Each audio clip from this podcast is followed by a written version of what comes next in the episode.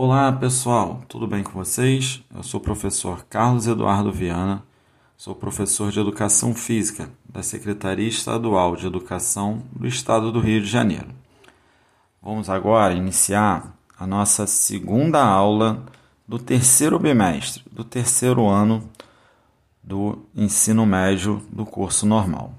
Nessa aula, vamos falar sobre participação coletiva e partilhada no jogo.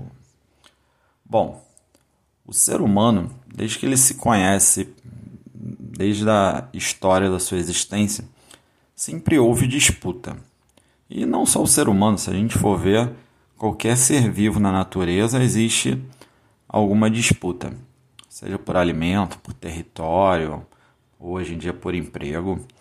A gente sempre tem essa questão da disputa que está extremamente ligada à concorrência.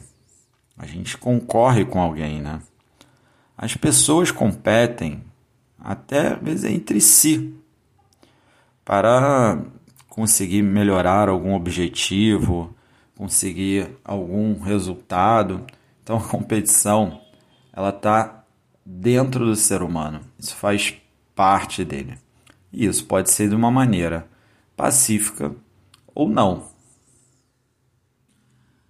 Competição ela se torna positiva quando ela te incentiva a busca pelo aprimoramento, perfeição, quando a gente respeita a rivalidade entre os concorrentes, seja de uma maneira individual, seja de uma maneira coletiva, quando a gente respeita as regras e as normas que foram determinadas, isso é a maneira positiva.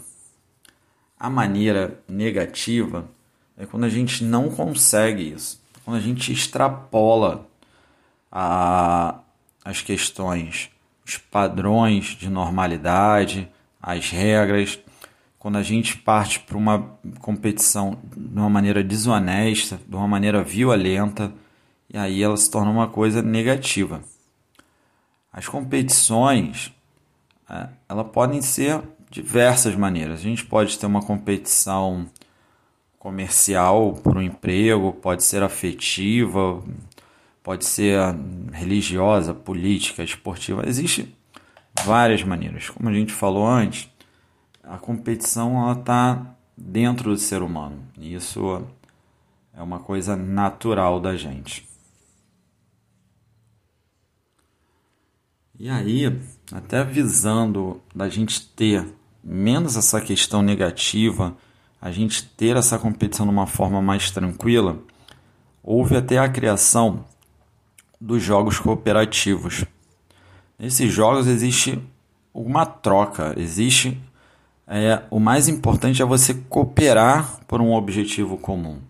E nele a gente pode ter até questões de, de competição mas que é preciso a gente criar regras em alguma modalidade para que tenha uma maior cooperação entre seus participantes. Para que todo mundo participe, todo mundo coopere para um objetivo comum. Isso é o mais importante dentro desses jogos cooperativos. É com que você comece a ver os seus colegas como aliados, não como adversários, oponentes, né? Fica uma coisa mais leve, fica uma coisa mais tranquila, a gente consegue até ter um trabalho mais de empatia, de paciência, isso é muito importante. Bom, pessoal, a gente está fechando essa nossa segunda aula. Espero que vocês tenham gostado e aguardo vocês para a nossa próxima aula. Um grande abraço.